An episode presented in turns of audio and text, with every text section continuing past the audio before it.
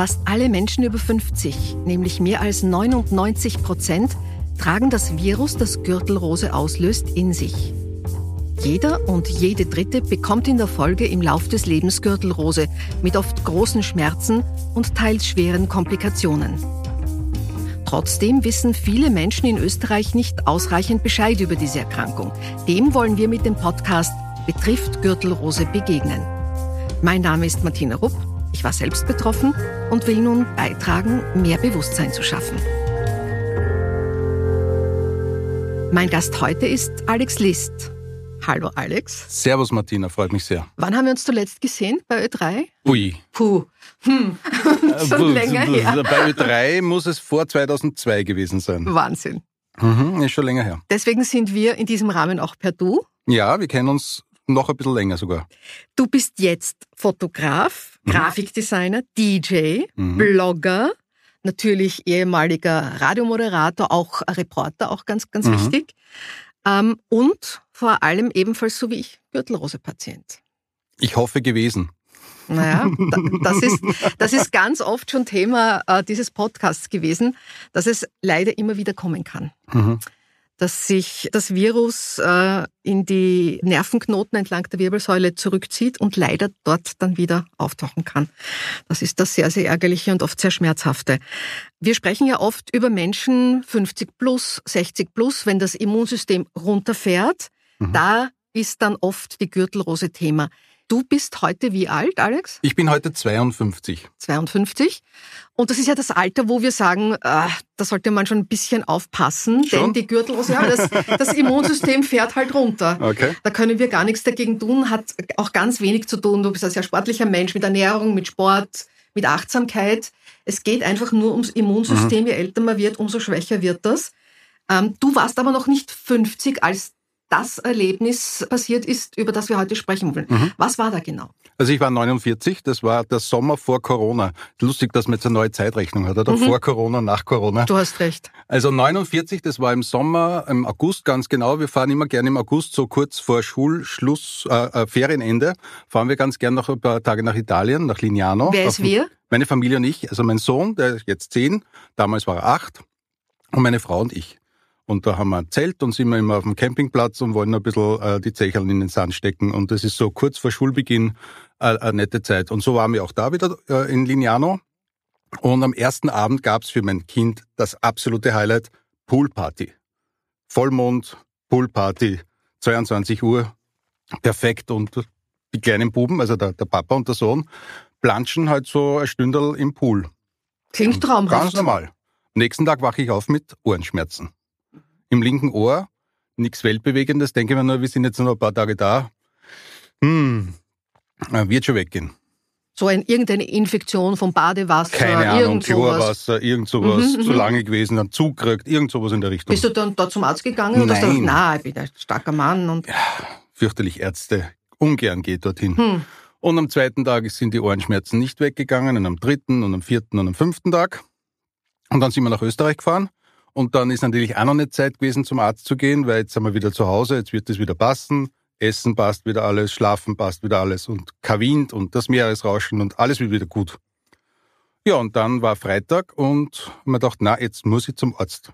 Warum eigentlich? Haben sich die Symptome verschlechtert? Nein, das war einfach, dieser Druck im Ohr ist einfach nicht weggegangen. Das war einfach, ja, ich habe mir gedacht, jetzt brauche ich endlich irgendwelche Medikamente. So, war, war das so, wie, wie man einen, einen Druckausgleich machen muss im Flieger oder was war das für ein Druck? Also ich glaube, es hat jeder irgendwann einmal als Kind so Ohrenschmerzen gehabt, oder? Wo man dann irgendwie Medikamente kriegt und dann ist das gut. Die klassische Mittelohrentzündung. Genau. Das war so mein erster, okay. mein erster Gedanke und da ist mir gedacht, jetzt gehe ich mal zum Arzt und der soll mir da reinschauen und dann wird er mir hoffentlich die richtige Tablette geben und das war's dann. Ja, und das war das letzte Ferienwochenende am Freitag und ich gehe zu, zu meinem Frau, äh, zum Frauenarzt, nicht, zu meinem Hausarzt und ähm, der hat mir innerhalb von zwei Minuten gleich gesagt, Sie fahren sofort nach Hitzing ins Spital, weil das könnte gröber sein. Ich sage, na, ich habe nur Ohrenschmerzen. Ich sagt, haben Sie sich schon mal ins Spiegel geschaut? Sage ich, ja, heute früh beim Zähneputzen war alles okay. Ich sagt, warum? Na, schauen Sie mal in den Spiegel. Ist mir die gesamte linke äh, Gesichtshälfte runtergehängt. Und äh, dann ist mir auch schier geworden. Dann bin ich ins Krankenhaus gefahren und dann haben die gleich gesagt, Sie bleiben mal hier. Gesagt, das ist aber ganz schlecht, weil am Montag ist Schulbeginn. Meine Frau ist selber Lehrerin. Ich habe eine ganz große Liste an Arbeit zu erledigen. Ich habe jetzt keine Zeit zum Dableiben. Und es ist, da, da, da möchte ich gern unterbrechen. Mhm. Äh, erinnert mich äh, an meine Gürtelrose-Diagnose. Mhm. Du hattest sie ja noch nicht. Du warst, oh, mein, Na, genau. wenn einem das halbe Gesicht runterhängt. Man ist doch als Patient, als Patientin, man braucht wirklich mehr Betreuung, weil ich habe damals meiner, mhm. meiner Hausärztin gesagt, das, das kommt überhaupt nicht in Frage und ich fahre mhm. jetzt in die Arbeit und ich gesagt, nein, nein, nein, nein, nein. Du bist ansteckend, mhm. du gehst ins, ins Heidebett und gibst da. Na, ansteckend war nicht das Thema. Ja. Das Thema, warum ich dann da geblieben bin und doch gescheit war, hat's Kassen Verdacht auf Schlaganfall. Natürlich. Jetzt sind wir beide Start, oder? Natürlich. Und dann ist mir schier geworden. Und schon bin ich, glaube ich, eine Stunde später in der Röhre gelegen und dann ist einmal das hoffentlich, äh, Gott sei Dank, äh, diagnostiziert worden, dass das nicht sein kann. Ja. Und dann war ich halt innerhalb von vier Stunden, glaube ich, bei sieben oder acht Ärzten innerhalb des Krankenhauses. Ich war, glaube ich, in jeder Abteilung, außer in der Pathologie, Gott sei Dank. und äh, ja, und dann hat die Ärztin, die dann den Nachtdienst gemacht hat, gesagt, sie könnte irgendwann im Laufe der Nacht, wenn sie Zeit hat, kommen, um irgendeine Flüssigkeit aus meiner Wirbelsäule raus zu extrahieren. Um einfach einmal die Diagnose zu haben, ob da irgendein Virus oder irgendein Bakterium naja, oder irgendwas in meinem Körper ist. Multiple Sklerose beginnt Egal was, auch ja. oft so. Hm. Ja, und dann kam sie um Mitternacht, hat man das rausgezogen. Und um eins in der Nacht hat man dann gesagt, Gott sei Dank, nichts ganz Orges. Und dann ist halt dieser Zoster, dieses Wort Zoster zum ersten Mal irgendwie aufgetaucht. Dann habe ich noch gesagt, ich bin ja eigentlich vor zwölf Stunden zu meiner Hausärztin gegangen, um ein Medikament gegen meine Ohrenschmerzen zu kriegen. Ich hätte es jetzt gern. Ich habe bis dahin immer noch nichts gegen meine Ohrenschmerzen gekriegt. Das Thema Ohrenschmerzen war den Ärzten da drinnen vollkommen egal. Ja. Und dann hat es die ersten Medikamente gegeben. Okay, also das, äh, der Herpes Zoster ist da auf der Bildfläche erschienen als genau. Diagnose. Dann wurden die Symptome, die ersten Symptome eben beseitigt, die Ohrenschmerzen. Genau. Und wie ging es dann weiter mit der Behandlung? Ja, ich wurde dann Gott sei Dank eh noch entlassen relativ schnell, dass ich natürlich dann mit Kindern Montag in Schule bringen kann und so. Also ich bin dann am Wochenende noch entlassen worden und habe dann Gott sei Dank mit Medikamenten bin ich, bin ich zufrieden gewesen, aber die Gesichtshälfte hat sich halt noch nicht irgendwie gebessert und ähm, musste dann zum Beispiel auch mit so einem speziellen Verband schlafen, weil sie das linke Augenlid nicht schließen lassen hat. Und dass es nicht austrocknet, da gibt es so ganz spezielle Pflaster und Augentropfen und dieses und jenes und äh, meine Apotheke ist relativ groß gewesen. Eine Kleinigkeit war auch noch, ich habe mir Wochen vorher ausgemacht, dass genau in dieser ersten Woche auf dem anderen Auge eine Augenoperation angestanden ist. Weil man da so ein kleines Hautlapperl immer mehr gewachsen ist und dann das Auge schon ein bisschen verschlossen hat.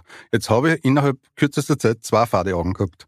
Ah, du hast es dann durchgezogen? Ja, ja, klar. Na sicher, starker Mann, hallo? Genau. Und dann habe ich halt links Augentropfen gehabt und rechts Augentropfen gehabt und da ein Verband und da ein Pflaster und so bin ich dann ein paar Tage durch die Welt gegangen. Ja, ja. Ähm, und hat sich dann äh, die Gürtelrose begonnen auszubreiten? Nein, Gott sei Dank. Also ich habe nichts anderes bemerkt. Der Ohrendruck ist dann weggegangen und äh, ich habe dann natürlich logopädische Übungen gemacht, weil die Gesichtshälfte äh, immer noch äh, gelähmt war. Aber die Ärzte haben mir ziemlich gut versichert, dass es maximal ein halbes Jahr dauert, bis das wieder gut ist. Und war es dann auch so? Vier Monate ungefähr, bis Weihnachten. Also von August bis Weihnachten in etwa. Und ab Weihnachten kann man sagen, hat's wieder passt. Also kurz vor Corona war es erledigt. oh weh, oh weh. Und wusstest du nach der Diagnose, was Gürtelrose ist, was Herpes Zoster allgemein bewirkt? Hattest du dich informiert? Natürlich googelt man das irgendwann einmal, aber das Wort Gürtelrose, äh, also das habe ich überhaupt nicht, nie gedacht. Also ich bin ein Mensch, der, glaube ich, noch nie in seinem Leben eine Fieberblase zum Beispiel hatte, dass das zusammenhängt. Na, hängt eh nicht zusammen. Das Ungefähr. ist ein anderer Virusstamm. Okay, wusste ich, wusste Herpes. ich zum Beispiel Herpes ist zwar der Überbegriff, ja, ja. aber Zoster ist eben okay. ein anderes Virus. Da kennst du besser aus. Aber wie gesagt, ich, damit habe ich überhaupt noch nie beschäftigt. Und das Wort Zoster ist damals überhaupt zum mhm. allerersten Mal aufgepoppt und natürlich habe ich es gegoogelt. Aber das, das mit der Gürtelrose, das, das ist überhaupt nicht in meinen Kopf gegangen. Kan kanntest du überhaupt den Begriff Gürtelrose zum damaligen Zeitpunkt? Ja, aber das war für mich irgendwie, irgendwie immer, immer nur verbunden mit Ausschlag oder so. Alte Männer, die ja, so Pensionistenheim und. Dass man sie irgendwo holt, wo man am besten nicht hingeht, dann kriegt man vielleicht eine Gürtelrose, das wäre so in meinem Kopf dort. Ja. So an, ansteckend halt. Ja. Okay. Mhm. Also, das, dass ich das kriege, nie im Leben. Kommt nicht in Frage. Nein, gar nicht. Bin ja gesund. also, ähm, ich darf dir an der Stelle gratulieren. Vier Monate klingt sehr, sehr gut. Es ist wirklich schnell gegangen. Und wenn ich dich so anschaue, man sieht überhaupt nichts mehr. Mhm. Also die, ich weiß nicht, ob das, ob es vielleicht, wenn du müde bist oder ein bisschen krank, mhm. ob dann äh, die eine Gesichtshälfte wieder, wieder absinkt sozusagen Nein. oder das Auge kleiner wird. Also das, das Wort müde kommt schon wieder vor.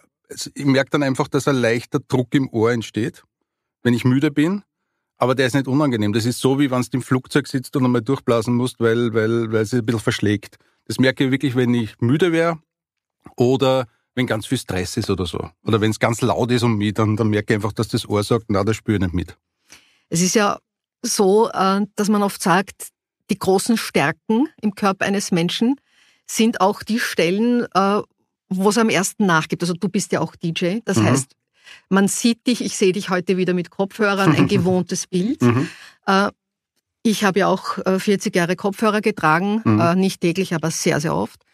Und man hat mir gesagt, du musst irrsinnig aufpassen, dass man, man, man ertaubt so leicht, mhm. weil man gewohnt ist, sehr, sehr laut zu hören. Und intensiv, klar. Mhm. Das heißt, ähm, das betrifft ja den Hörnerv. Mhm. Der Hörnerv hat sich bei dir entzündet. Mhm. Mhm. Ähm, jetzt ist ja, weil, weil du es selber schon so oft erwähnt hast, und das ist auch immer ein Thema gewesen äh, in allen anderen Podcasts, wenn es um Corona ging, das ist ja auch eine Entzündung, das ist ja auch ein Virus. Mhm. Ähm, das heißt, auch da könnte es sein, dass es zuerst bei dir beim Ohr angreift.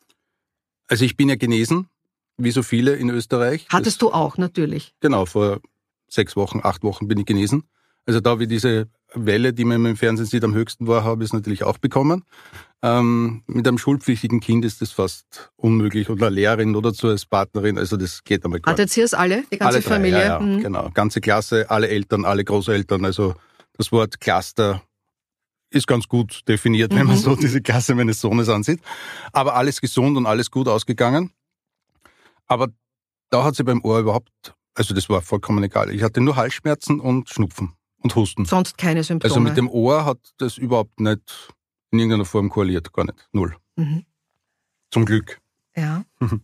Also, das war alles vor drei Jahren, mhm. nach vier Monaten erledigt. In etwa, ja. In mhm. etwa. Mhm.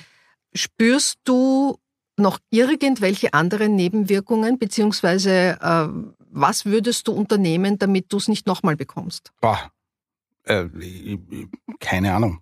Also ich, ich weiß es wirklich nicht, weil ich glaube, dass man nichts dagegen tun kann, glaube ich. Aber vielleicht äh, sagst du mir, dass man natürlich was dagegen tun könnte. Keine Ahnung. Also ähm, ich, ich war jetzt zum Beispiel auf Urlaub mit meiner Familie und da haben wir auch wieder ein bisschen im Meer geplanscht. Also es war ein bisschen weiter südlicher und äh, ich, bin, ich bin extrem gern so Schnorchler und, und also nicht Taucher, das, das mag ich gar nicht, aber so auf drei, vier Meter runter mit dem Schnorchel, das macht schon Spaß. Und da merke ich einfach, dass das linke Ohr nicht mehr so mitspielt wie vorher. Also da kriege ich einfach früher den Druck aufs linke Ohr und das ist richtig unangenehm. So ab zwei, drei, vier Meter. Ja, aber damit kann ich leben. Mhm. Mhm. Und wenn wir wieder in diesen äh, Campingplatz-Pool gehen, dann tauche ich aus, also dann tauche ich nicht mehr unter.